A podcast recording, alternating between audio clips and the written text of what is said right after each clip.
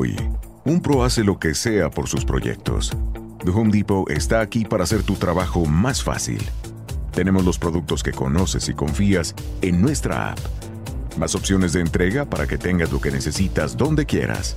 Cuenta con un rastreador de entrega y nunca pierdas de vista el estado de tu orden. Así, tú haces lo que mejor sabes hacer, sea lo que sea. The Home Depot. Haces más, logras más. Soy Juan Felipe Cadavid y definitivamente no aprendo. De aguantármelo de lunes a jueves, afortunadamente no todos los días, pero parece que a partir del otro año sí todos los días, a aceptar un nuevo reto con él. Don Carlos Alemán, nos metemos en el mundo Puscas. Bienvenido. ¿Qué tal Juan Felipe? Bueno, para mí siempre ha sido un placer estar aquí. Pero el reto Puscas, ¿qué significa esto? ¿De qué vamos a hablar? Supongo que le ha pasado que alguna vez le han preguntado a un amigo o en alguna entrevista eh, que si no hubiera elegido ser periodista deportivo, ¿qué le hubiera gustado ser en la vida? Y mi respuesta generalmente es, a mí me hubiera encantado tener papá millonario para poder estudiar eh, historia y para poderme dedicar a leer, a ver películas, eh, a viajar y, conocer, y conocer la historia. Ese es, ese es mi, mi otro hobby y a veces hasta pienso que mi hobby principal. El mío también. Yo siempre he querido, y es más, tuve la oportunidad de estudiar un poco de historia del antiguo continente y sobre todo del siglo XIX y el siglo XX. Y hay una cosa que me llama mucho la atención en la historia, y es eh, la oportunidad de ligarla con otras cosas y procesos sociales importantes. No solo, por ejemplo, podríamos hablar de la música como un proceso que cambió la sociedad en algún momento, pero también el fútbol. Dos cosas que nos gustan mucho.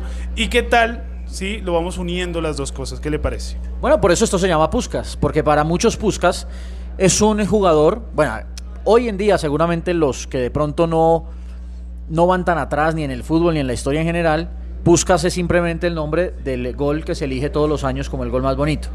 Para los más estudiosos del juego, entenderán que Puskas pues hizo parte de una era espectacular de la selección húngara, de un gran Real Madrid y alcanzó a vestir incluso la, camiseta de la selección española. Sí, y es una historia que vamos a, seguir adelante hablando de, de Ferenc Puskas, que también era conocido como Oxy, un hombre nacido en un sitio muy pequeño de Hungría, en Kipest, en este lugar, que no es la capital, recordemos que la, capital es Budapest, pero hay una historia muy interesante de Pushkas y nos sirve, Juan, para también ligar el inicio de esta serie de podcasts donde hablaremos no solo de fútbol, sino también un poco de historia y también de política, porque muy bien lo dijo un político italiano, la política lo es todo y todo hace parte y todo es político, entonces el fútbol obviamente también lo es. Bueno, Puskas, Puskas es eh, o fue un jugador húngaro. Eh, para hoy eh, para, nosotros hoy Hungría mm, a nivel futbolístico no tiene un peso importante. A nivel político, pues mucho menos para nosotros en este lugar del mundo. Pero no se nos puede olvidar, eh, eh Alemao, que existió el imperio austrohúngaro.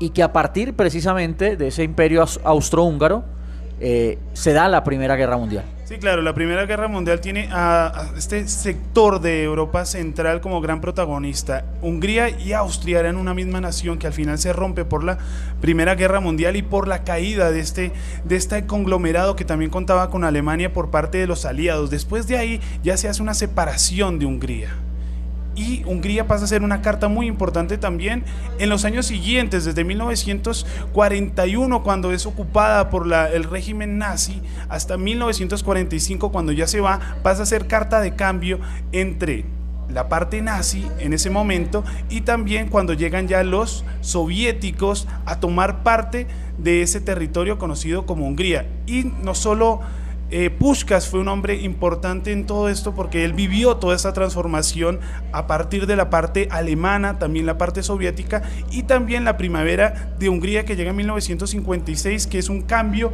muy importante no solo para la sociedad húngara, sino también para la misma selección húngara. Así que vamos a hablar un poco de todo esto y todas las transformaciones y por qué Ferenc Puskás y también que lleva el nombre de nuestro podcast fue muy importante no solo para contar la historia de Hungría, sino también para contar la historia de España y por qué llega a la España y en algún momento hace parte de ese Madrid tan exitoso al lado de Estefano, de otros grandes jugadores. Bueno, eso ya hizo la introducción, eh, incluso me parece que va más allá de la introducción de todo el tema, de toda la importancia que tiene Hungría en el siglo anterior, eh, de, hace parte del imperio donde se desarrolla o donde se inicia la Primera Guerra Mundial. Ahí Hungría, después de la Primera Guerra Mundial, al perderla, el, imperio austrohúngaro, Hungría pasa a ser parte de, un lado nazi. Y después de la Segunda Guerra Mundial hace parte del, lado de la, Unión Soviética. Pero déjeme, me meto yo en el tema fútbol y ya vamos a retomar el tema político y el tema histórico. ¿Por qué es importante Puskas? ¿Por qué es importante Hungría en los años 40 y 50? Fue una selección, los mágicos magiares, fue una selección que tuvo un récord eh, de, ya, no sé si usted tenga el dato, de un poco de partidos eh, invicto. Perdió tan solo un partido que fue la final de 1954 en ese gran equipo. Eh, perdió ese partido contra Alemania. Justamente en ese partido pierden la final. Bueno, ese, ese, esa, esa, esa final, ese momento histórico, tiene una película, que es El Milagro de Berna. ¿Por qué el milagro de Berna? Porque la selección de Hungría venía siendo una selección invicta, venía siendo una selección que vencía a, todos eh, sus rivales, incluso uno de sus partidos más míticos, más eh, épicos, fue vencer a la selección de Inglaterra en Wembley. En, previo al Mundial de Suiza en 1954. En primera ronda se encuentra con Alemania, lo golea, lo pasa por encima. Y después se encuentran en la final. Todas las apuestas estaban hacia el lado húngaro. Todas las apuestas estaban hacia el lado que, que manejaba como capitán, como goleador y como figura Ferenc Puskas, pero se da el milagro de Berna. Y el, milagro de Berna simplemente es un fenómeno del clima, un fenómeno natural, unido a una idea de un alemán o un par de alemanes locos, que son los hermanos Dassler, que se inventan los guayos con tacos. Ese día llueve en la gran final y Alemania, gracias a sus guayos Adidas, puede vencer a una Hungría que tenía algunas lesiones, que tenía algún cansancio, pero que sobre todo no tenía unos zapatos adecuados para un terreno con lluvia como en el que se jugó aquella final. Y es una, una, parte también muy interesante en la historia de Alemania, porque es la reivindicación de Alemania como nación después de la derrota y la forma psicológica y la derrota psicológica que tenían todos sus habitantes. Entonces, en 1954, cuando se logra el Mundial, es una gran reivindicación para el pueblo alemán que venía totalmente golpeado después de eso y le da, el fútbol le da una alegría al pueblo y Alemania vuelve a triunfar, no en la guerra, pero sí lo hizo en el fútbol y eso hace muy importante este, este tipo de historias porque en el fútbol todos son iguales, y eso lo vamos a hablar seguramente durante todos los, los podcasts que tengamos. En el fútbol las condiciones son las mismas para todos y ahí lo, lo pudo hacer Alemania. Vea, usted hablaba de ese partido de Wembley 6-3. Todavía los húngaros no han olvidado ese partido. Es como nosotros, es como nuestro 5-0. Ganarle a Inglaterra en Wembley en esa época fue lo más grande que ha logrado digamos que hasta el momento, porque ha tenido algunas generaciones Hungría y ha estado muy cerca de estar en, en, la parte más alta del fútbol europeo, es más, consiguió una clasificación a la Eurocopa, pero Hungría no es lo mismo después de lo que pasó en Berna. voy a hablar yo entonces del, del Puskas futbolista y ustedes después se meten en el Puskas político, el, el, el, el, de la historia. Puskas, líder de aquella selección de los Mágicos Magiares, aquella selección que llega como favorita al Mundial de 1954, que efectivamente llega a la final, que la pierde con ya lo que le, explicamos. Además es un jugador que se hace importante en el Real Madrid. El Real Madrid de Gento, el Real Madrid de Di Stéfano, aquel Real Madrid de las... Eh, de, los títulos consecutivos de lo que hoy llamamos eh, Champions eh, League, pero además viste la camiseta también de la selección española. Tenía una zurda prodigiosa, le decían Cañoncito Pum, por el remate fuerte de pierna izquierda, 83 goles en 84 partidos, una, unos números impresionantes y además goles de una muy bonita factura. Por eso hoy el mejor gol de la temporada para la FIFA se llama el gol Puskas, en honor a un hombre que siempre le pegó bien, que siempre hizo buenos goles y que tuvo importancia en aquella generación de Hungría con la selección española, pero sobre todo con el Real Madrid de Di Stéfano. Eso por el lado futbolístico, pero lo vamos ahora a hilar con el tema político, social y cultural. Bueno, 1943, entonces él inicia su carrera eh, bajo el yugo de la Alemania nazi. En ese momento se estaba disputando, se estaba peleando la guerra mundial en toda Europa. Él empieza ahí, inicia ahí su carrera futbolística en Hungría, pero después todo cambia, cae Alemania, la Segunda Guerra Mundial se acaba y él hace parte de ese, de ese juego ruso de la Unión Soviética que usa el deporte como propaganda para demostrar su supremacía en el mundo. Entonces, él hace parte como un elemento propagandista del fútbol socialista. Él es la bandera del socialismo en el fútbol al lado de todos esos grandes jugadores que llegaron después al Barcelona, también llegaron al fútbol español como Coxis, como Kubala, todos estos que hicieron parte de esa selección que fue grandiosa. ¿Qué pasa en 1956? En Budapest sucede un fenómeno llamado la Revolución Húngara, la cual ellos querían ser independientes del imperio ruso.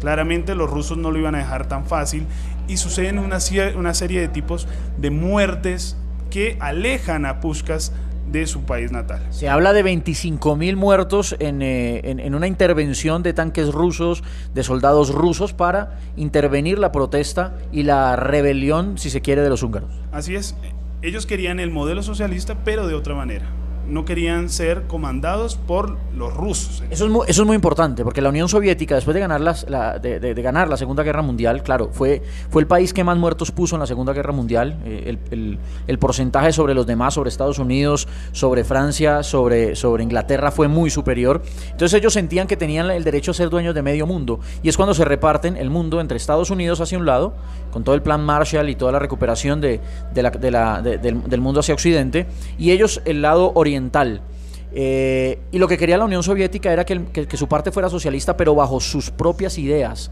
su propia forma, su propio estilo, algo que solamente la Yugoslavia de Tito no permitió. Y Hungría, lo que usted está explicando en 1956, quiso seguir la línea de Tito y decir, venga, nos gusta el socialismo, pero nuestro socialismo, no el de la Unión Soviética, no el de Stalin, porque Hungría, después de la Primera Guerra Mundial, estuvo primero bajo el yugo de Hitler, y después bajo el yugo de Stalin. Tal vez dos de los personajes más nefastos que ha dado la historia. Así es, dos, dos dictadores que en realidad tenían una megalomanía eh, increíble, insuperable. Bueno, ¿qué pasa en 1956? Entonces Pushkas no puede volver a la selección. Le dicen que no puede jugar más al fútbol por 18 meses. Entonces él se dedica a vivir la vida por 18 meses.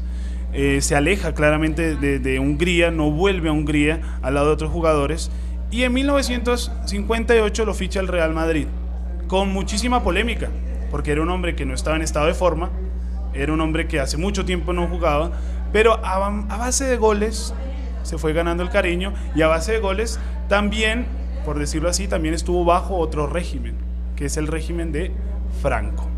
Así que es un hombre que ha estado entre uno de los, de los tres peores dictadores de la historia, Hitler, Stalin y también Franco, pero que al final con los goles logró cambiar y logró satisfacer al, hincha del Real Madrid. Y eso es la importancia de también conocer la historia de Pushkas.